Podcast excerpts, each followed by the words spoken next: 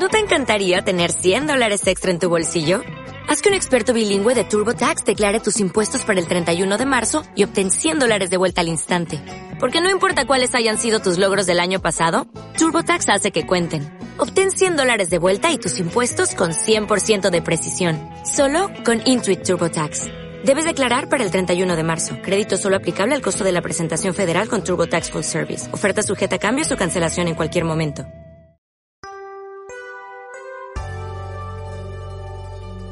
Te damos la bienvenida al canal de Spotify de la Iglesia Metodista Pentecostal de Chile en Rancagua.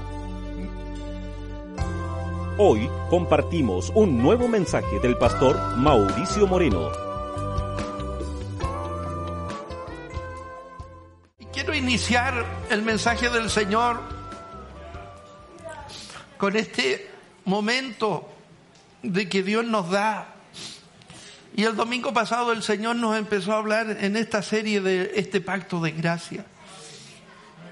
Y nos habló que esa, esa muralla que había entre los gentiles y los judíos, el Señor le echó abajo. Por su gracia bendita, por su amor bendito. Sucede lo que sucede en esta noche. Usted puede levantarse, alabar y bendecir al Señor. Que estos niños canten tan hermosamente y darle la gloria al único que se la merece, que es Cristo el Señor. Y quizás, hermano querido, hubiera querido leer el texto completo del capítulo 8. Pero lo medular del mensaje de esta noche, que una de las primicias y una de las misericordias cuando se generó este pacto de gracia es que Dios abrió la puerta que estaba cerrada. Y cuando Él la abrió, nos dio el perdón de nuestros pecados. El escritor, el escritor de Hebreos se dedica durante ocho capítulos de hablar de la grandeza de Cristo. Establece que ni los ángeles, ni Moisés, que fue el gran libertador del pueblo de Israel, ni Abraham, que era el iniciador de la gran fe, y que Dios lo nombra como el Padre, establece este escritor que Cristo es superior. Incluso habla del gran sumo sacerdote Melquisedec, a quien Abraham Dios entregó y que cumplió la ley. Perdón, en ese tiempo ya no había, aún no había ley. Y Abraham cumple con lo que Dios le ordena. Sin embargo, el capítulo 8, el escritor toma las palabras de Jeremías en el capítulo 31 y habla de este hermoso mensaje, que hay un nuevo pacto, que hay un nuevo mediador. Y parte diciendo en el capítulo 8, es lo que hemos venido diciendo, es que ahora tenemos un gran sumo sacerdote que además dice que se sentó a la diestra del trono de la majestad en los cielos.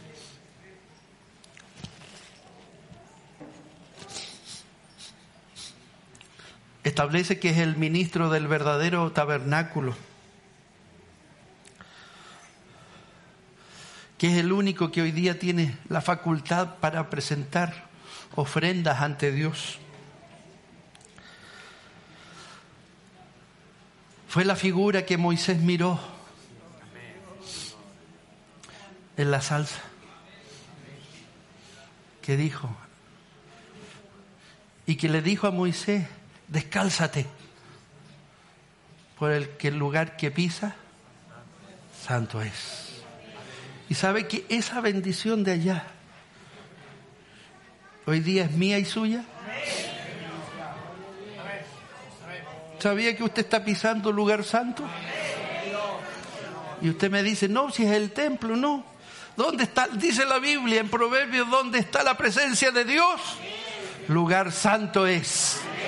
Y yo creo que este lugar es santo. No porque esté yo o usted, sino que porque Cristo está con nosotros en esta noche. Aunque parece, hermano querido,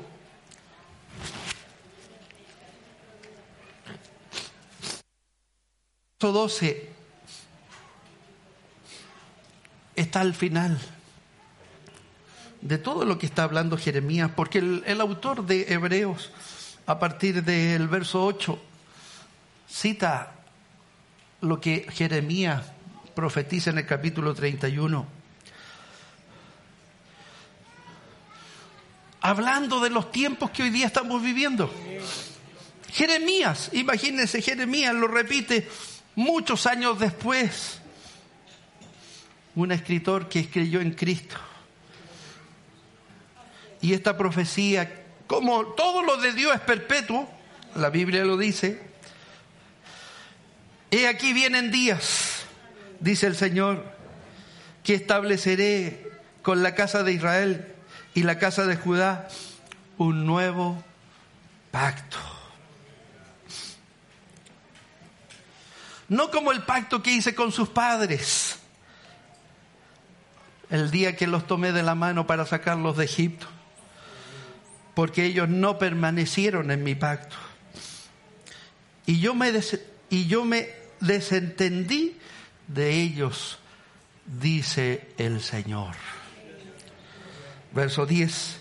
Por lo cual, este es el pacto que haré con la casa de Israel Después de aquellos días, dice el Señor, pondré mis leyes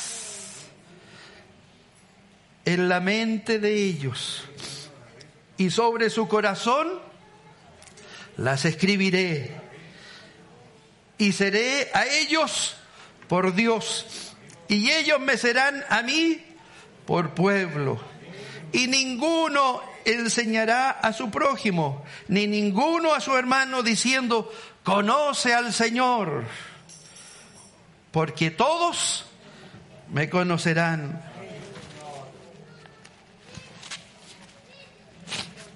Desde el menor hasta el mayor de ellos.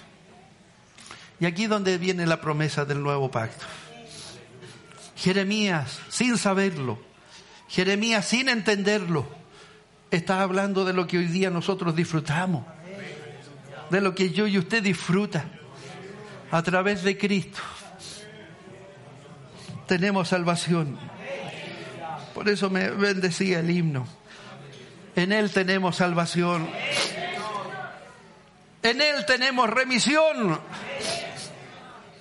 Y cuando hablamos, fíjese que hay un escritor muy famoso que habla sobre el pacto de gracia y que me bendice mucho cuando habla de, de este versículo 12. ¿Sabe por qué? Porque es la voluntad soberana de Dios. Aquí no interviene ni la ley, aquí no interviene cosa humana alguna, sino que es la voluntad soberana de Dios.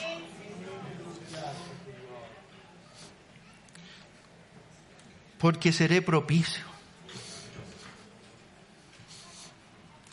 Si lo ponemos en nuestras palabras para que lo entendamos, ¿sabe lo que está diciendo Dios? Estoy dispuesto a perdonarlos. Seré propicio. Estaré preparado, estaré listo para cuando me pidan perdón, yo los voy a perdonar. Bendito sea el nombre del Señor. Pero para esto, fíjese que hay que entender, ¿sabe por qué? Porque cuando uno entiende lo que es el pecado, entiende el tremendo don que Dios nos ha dado. Todos sabemos que el pecado es la separación entre Dios y el hombre, que nos priva de las cosas buenas. Porque cuando nos apartamos de Dios, ¿qué vivimos? Amarguras, tristezas, desesperanzas, momentos tristes, momentos en que no hayamos por dónde escapar. Y el pecado genera eso. El pecado genera tristeza. El, el, pecado genera desventuranza. Es por eso que el Señor siempre le dijo, ya cuando estaba conversando con sus discípulos, le habló, ¿sabe qué? Le dice a los fariseos, yo voy a dar conocimiento de la salvación. Lucas lo, lo escribe muy bien. ¿Para qué? Para que cuando tengan el, conocimiento de la salvación, sepan que va a haber perdón de pecados. Fíjese que estoy citando Lucas capítulo 1, verso 77 para dar el conocimiento de salvación a su pueblo, para perdón de sus pecados. Es la, es la profecía, fíjese, que, que, hace Zacarías cuando ve al Mesías. Y dice, yo voy a mostrar la salvación. Lo que es la salvación, lo que es redimir a mi pueblo. Para que entienda lo que yo voy a hacer. Y estoy hablando de Cristo. El perdón de nuestros pecados. Y una de las cosas que hoy día estamos ejerciendo dentro de la iglesia es que hoy día no estamos yendo por la rama y no yendo al tronco. Hoy día usted está aquí no porque tenga los méritos, no porque seamos mejores que de los que están allá afuera, ni porque seamos mayor o menor, tengamos mayor o menor inteligencia, simplemente por misericordia. Simplemente por lástima. Por eso el profeta inspirado por Dios, dice, y seré propicio. Porque seré propicio. ¿A qué? A sus injusticias.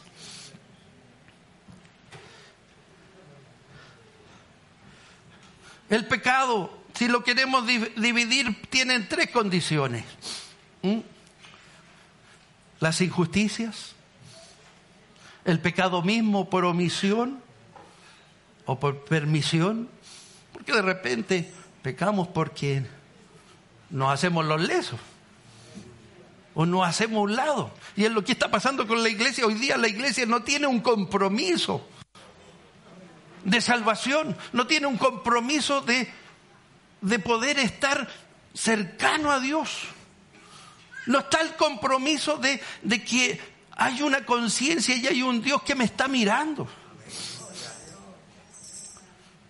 No está la conciencia. Como dice la Biblia, hoy día ya no hay conciencia viva. Y hoy día la iglesia y los que hemos creído en Cristo pecamos y transgredemos los preceptos del Señor. Cometemos injusticias. Cometemos pecados. Y lo que hoy día más está pasando dentro de, la sociedad que estamos viviendo, las iniquidades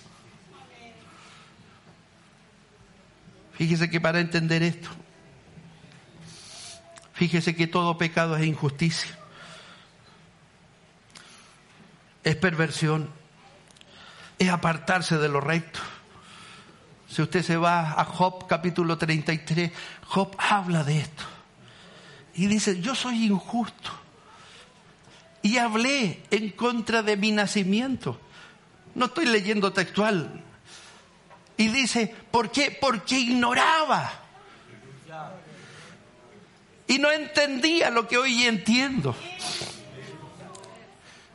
Y el célebre versículo, de oídas, te había escuchado o te había oído. O sea, te conocía, pero te conocía de lejos. ¿Cuántos cristianos estamos así hoy día? Te conozco, Señor. Llevo años en la iglesia. Pero ¿cuántos vienen a la iglesia a pedir perdón? ¿O nos jactamos de que somos mejor que el mundo? De repente la iglesia se ha convertido en un régimen fariseo. Usted sabe que los principales perseguidores de Jesús fueron los fariseos. ¿Sabe por qué? Porque ellos, el primer gran pecado que tenían era que ellos se creían superiores a todos los demás. ¿Sabe por qué? Porque cumplían la ley. Eran preocupados de cumplir la ley. Pero Cristo, ¿qué les hizo? Cada vez que le preguntaron y cada vez que lo atacaron, el maestro, ¿cómo les respondía? Les respondió con amor, pero también con reprensión.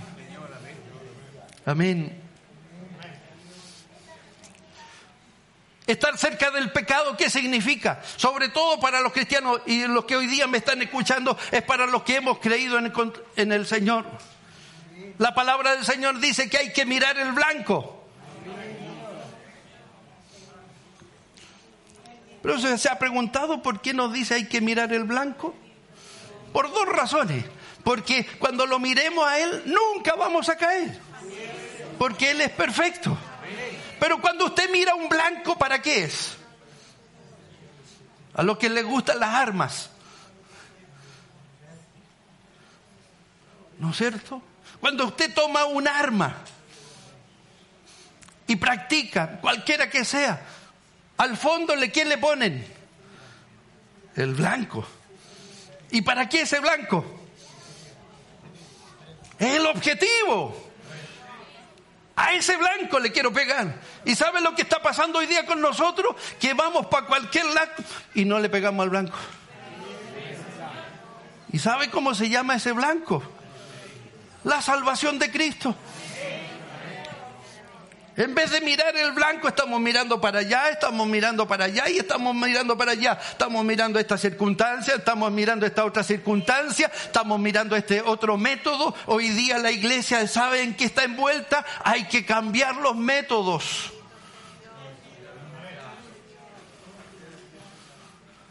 Pero una cosa tiene que permanecer en la iglesia. ¿Sabe cuál es? en la espiritualidad. El método es lo que sirve para llegar a Dios, pero una cosa que no podemos cambiar, que yo y usted estamos aquí gracias al Señor. Y mi alabanza tiene que ser para el Señor. Y mi gloria, todo lo que yo hago, tiene que ser para el Señor. ¿Y sabe cuál es el problema? Que hoy día le estamos dando la grandeza a los hombres, le estamos dando la grandeza a las organizaciones y no a Cristo el Señor. Aleluya. El tercer concepto son las iniquidades y que están arraigadas dentro de la iglesia. Están arraigadas dentro de la sociedad. Y tratamos y estamos tratando de buscarle respuestas. Respuestas bíblicas, respuestas intelectuales. Y que si juntamos todo eso como cristiano, respuesta bíblica, respuesta intelectual, viene un, resultado. ¿Sabe cuál es? Acomodo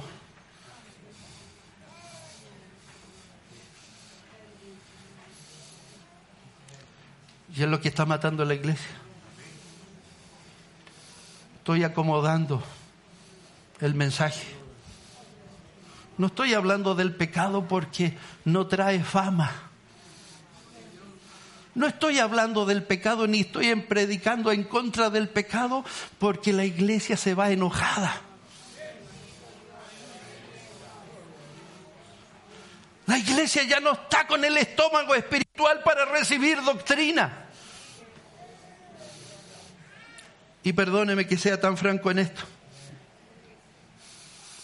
Las iniquidades de la iglesia.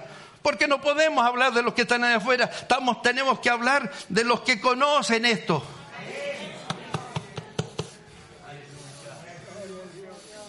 ¿Qué le dijo Pablo a los Gálatas? ¿Sabe que la mejor iglesia, escúcheme bien, la historia, hay un escritor muy interesante, se llama Josefo, que describe el acontecer de la iglesia apostólica. Y dentro de su texto, él dice que una de las iglesias más exitosas en el principio de la iglesia apostólica fue la iglesia de Gálata.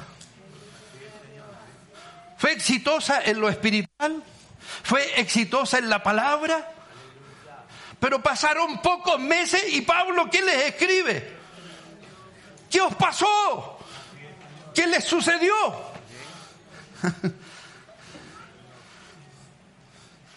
en vez de avanzar, retrocedieron.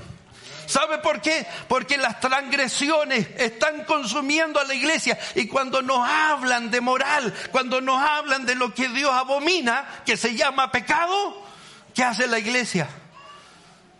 Se encoge de hombro. Porque le tenemos miedo a los que están allá afuera. Le tenemos miedo a que nos condenen y nos digan, no, ustedes se quedaron en el pasado, ustedes no pueden seguir en esto. No, yo tengo que seguir el blanco.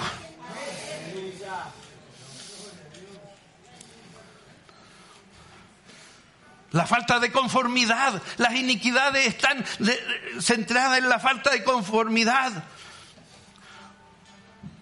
de lo que Dios ordena. ¿Quién le dijo que la ley del Antiguo Testamento no estaba vigente? ¿Qué dijo Jesús cuando le preguntaron de la ley? ¿Tú vienes a abolir la ley? ¿Quién le dijo? No. No se equivoquen. Yo la vengo a cumplir. Pero sí lo que dice Jesús y lo que aclara Jesús y lo que aclara Hebreo dice que la ley no está sobre Jesús. Jesús está primero. La muerte de Cristo está primero, pero la ley la tengo que seguir cumpliendo. ¿Ve que nos agachamos? Porque la ley la ley condena. La ley condena. En cosas tan sencillas y complejas. Complejas como el adulterio y complejas como la fornicación. Y sencillas como no te harás señales en tu cuerpo o tatuajes porque acarreas maldición. Este es el ejemplo, no es para que usted se esté asustando que voy a hablar de los tatuajes, no, no es el momento, pero es por eso. Ese es el estado de la iglesia. Enfrente de la iniquidad del pecado nos estamos encogiendo.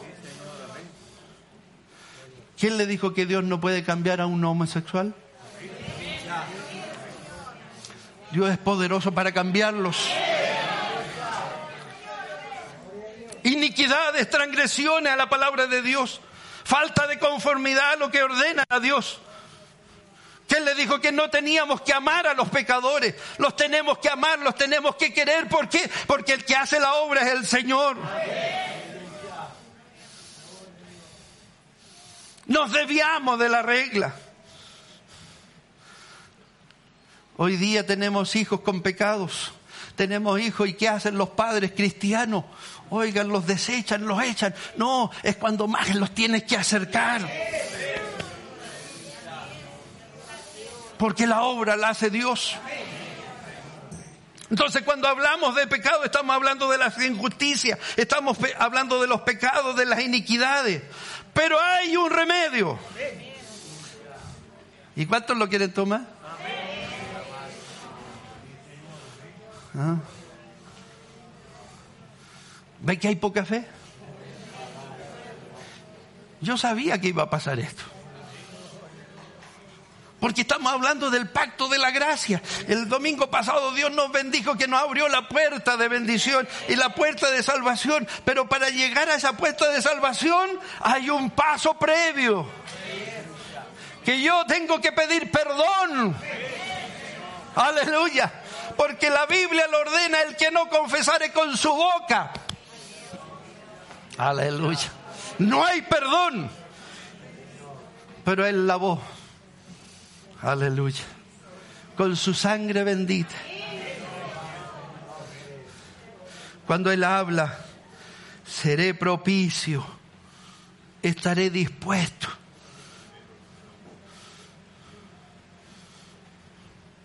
estaré dispuesto a perdonarlos.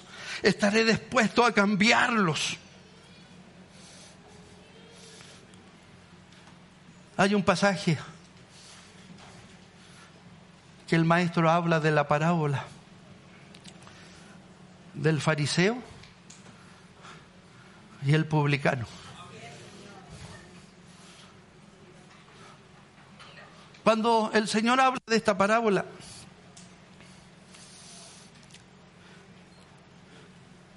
da a entender que hay dos posiciones en los que creen en el Señor. Si usted mira la historia, dice que habían dos. Un fariseo y un publicano.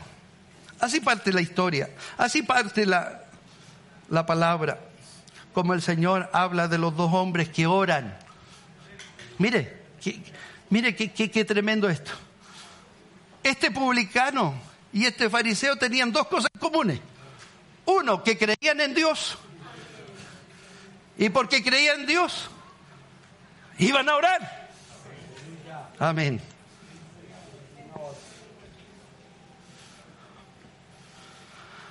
Y fíjese que esta parábola, eh, Lucas parte diciendo, el maestro les dice esta parábola a aquellos que confiaban en sí mismos. ¿Y cómo está la iglesia hoy día? ¿En quién está confiando usted? ¿En su plata? ¿En su profesión? ¿En su vitalidad? No me diga que no, porque es la verdad. Hoy día no, no, no, no hemos olvidado de que todo depende de Dios. No hemos olvidado de que cada vez que oro, todo viene de Dios. ¿O no? No, pero es que yo tengo buen trabajo. Pero si se te faltara la salud.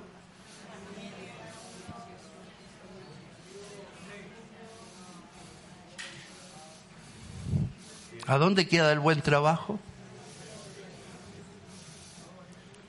Y fíjese que el maestro cuando empieza a hablar y narra esta parábola, habían dos pecados en los que estaban ahí. Primero que confiaban en sí mismos y que se creían justos. Y menospreciaban a los otros.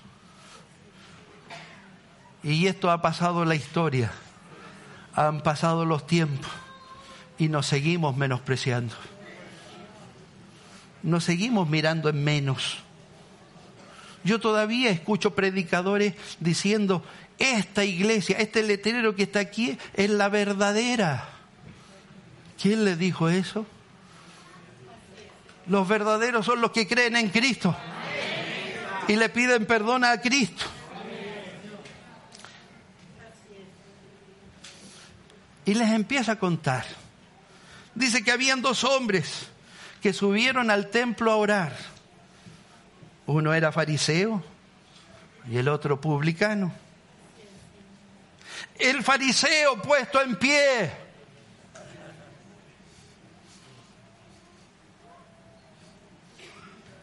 Oraba consigo mismo de esta manera.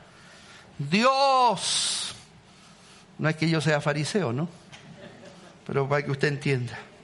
Dios te doy gracias porque no soy como los otros hombres. Mm. ¿Quién le dijo que yo era superior a usted? ¿O que usted era superior a mí? Y empieza a juzgar. Y está orando, ¿ah? Oiga, lo más terrible de todo que está orando. Te doy gracias porque no soy como los otros hombres, ladrones, injustos, adúlteros, ni aún como este publicano. Oiga, la clase publicana era el pueblo. Muchos de ellos no sabían leer ni escribir. No tenían intelecto, no, eran, no tenían acceso a la cultura. Y el fariseo se sigue jactando. Dice, ayuno dos veces a la semana. Doy diezmos de todo lo que gano. ¿Dónde está la humildad? ¿Dónde está el reconocimiento? Más el publicano, estando lejos, allá donde está el hermano Jorge, allá, donde nadie lo estaba viendo, estando lejos, no quería ni aún alzar los ojos al cielo.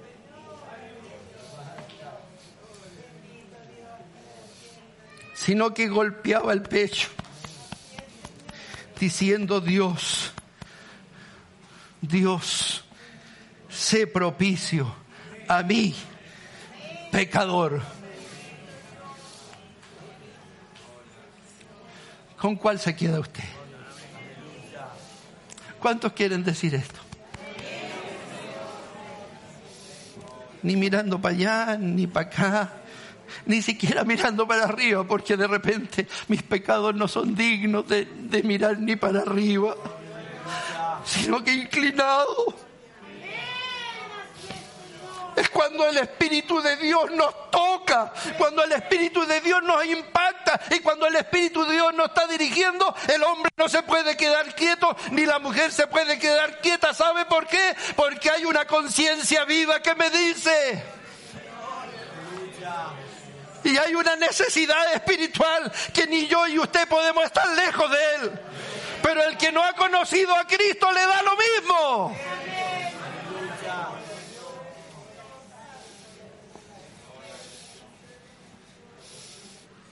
Termina la parábola.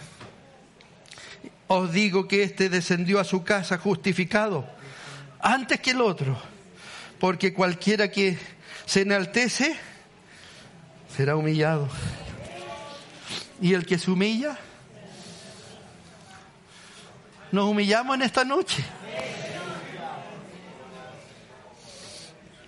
Él es propicio.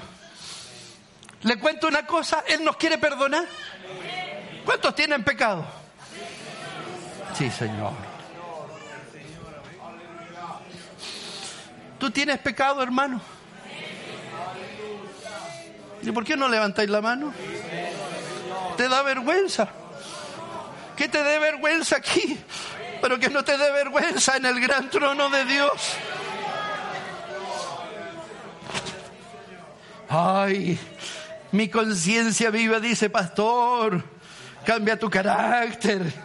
Pastor, sé más humilde. Pastor, sé más sensible a, a mi presencia.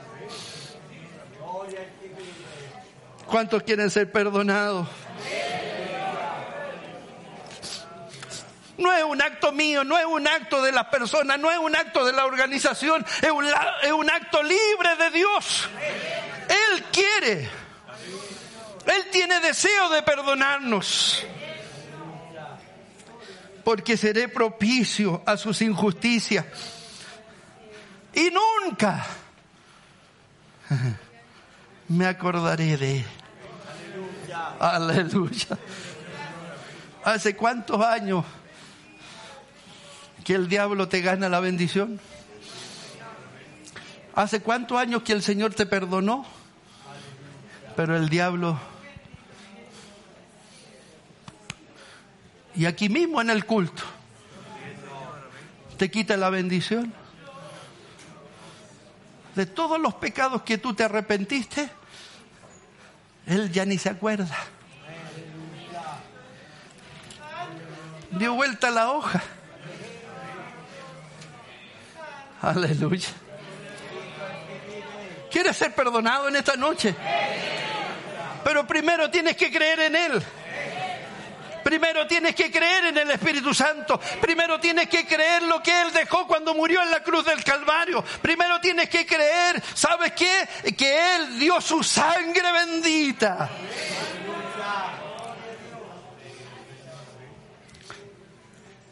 Él cambió las cosas. ¿Sabe por qué? Porque en el antiguo tiempo el sumo sacerdote, ¿qué hacía?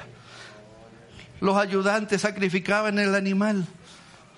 Caía la primera chorro de sangre y el segundo. lo tomaban en alabastro. Y ese poco de sangre, el sumo sacerdote lo llevaba. Lo amarraban del cordel y entraba al lugar santísimo.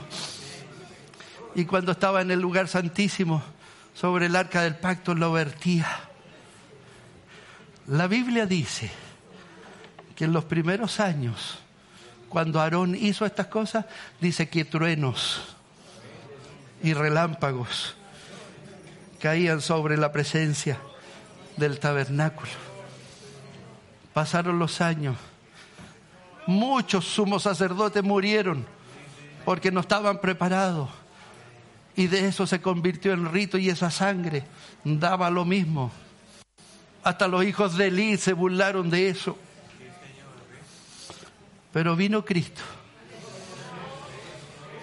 Aleluya. Vino mi Cristo. Vino tu Salvador.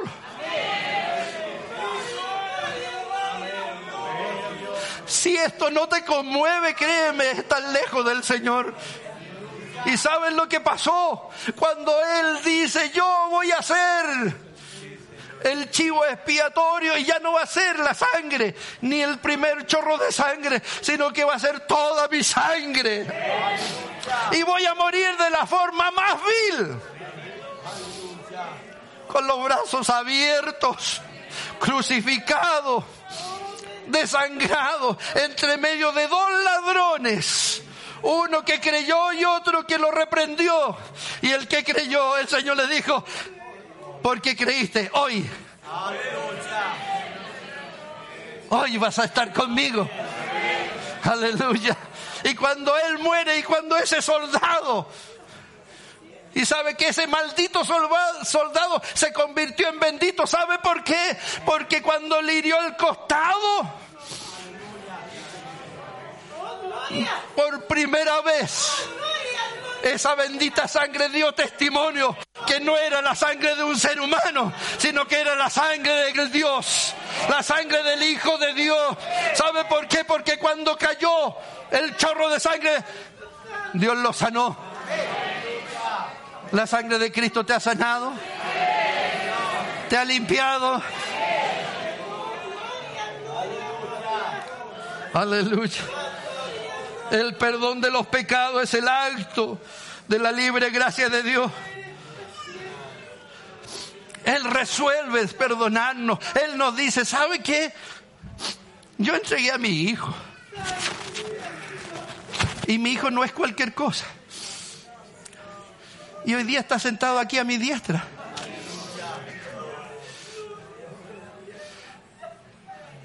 Y los escritores inspirados por el Espíritu Santo porque de tal manera amó Dios. Me amó a mí, te amó a ti. Que dio su vida para que todo aquel que en Él cree no se pierda. Si no, ¿cuántos creen en la vida eterna? ¿Cuántos creen que van para el cielo? Pero para ir para el cielo hay que ir limpios. Para ir al cielo hay que ir con fe. Para ir al cielo hay que ir lleno del Espíritu Santo. Entonces cuando miramos, porque seré propicio a sus injusticias y nunca más me acordaré de sus pecados y de sus iniquidades. ¿Cuántos quieren perdón en esta noche?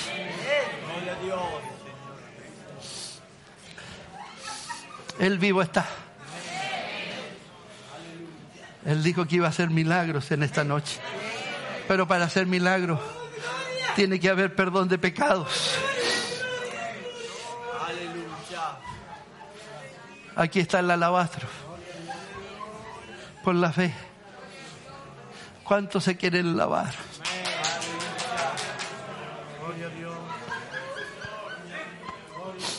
¿Cuántos quieren lavar con su sangre bendita? ¿Cuántos se quieren lavar en esta noche?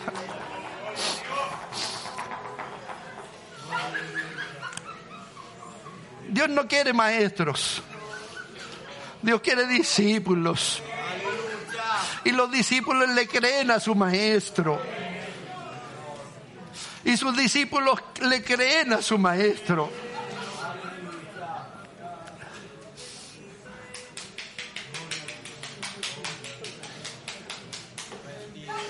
Yo los invito en el nombre del Señor, porque seré propicio a sus injusticias. Y nunca más me acordaré de sus pecados y de sus iniquidades. La sangre de Cristo lava. La sangre de Cristo limpia. La sangre de Cristo lava. Cuesta mantenerse en el camino. ¿Por qué? Porque tenemos un enemigo en común. Se llama Satanás el diablo y el diablo siempre te va a querer sacar del camino, siempre te va a traer la tentación y siempre te va a querer derrotar. Pero Él me dio la victoria. Él te dio la victoria. En la cruz del Calvario. Él nos dio la victoria. Y el que quiere vencer en esta noche, venga a entregar todo lo que empaña la gloria de Dios. Y Dios nos va a lavar con su sangre bendita. Que Dios le bendiga. ¿Cuántos quieren ser lavados? Insisto. Insisto, ven. Acércate a los atrios del Señor. Bendito sea el nombre del Señor. Que no te dé vergüenza. Da lo mismo lo que opinen. No, hijo, da lo mismo. El que tiene que opinar por ti es Cristo el Señor. Sí, Señor. Que Dios le bendiga. El Señor quiere orar por los humildes, por los que se reconocen delante de Dios. El Señor quiere orar por los que se reconocen. Yo me reconozco, soy pecador, tengo muchas cosas que cambiar. Pero en esta noche Él me ofreció a mí. Aleluya. Le cuento una cosa. Yo quiero terminar. Para los maestros, estoy consciente que me equivoqué en dos cosas. Que teológicamente a lo mejor no están bien. Pero ahora yo te lo digo, Dios lo permitió. Para que seas humilde. Para que yo sea humilde. Porque lo que hace aquí no es mío. Es de Dios. Que el Señor te bendiga. Es el último llamado que te hace el Señor. Hermano, hermana, señorita, joven.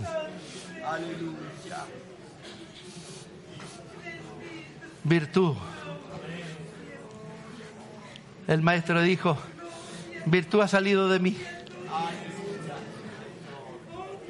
Y la mujer con flujo de sangre dijo, yo fui. yo fui. A la mujer adúltera le dijo, mujer, vete y no peques más pero la perdonó.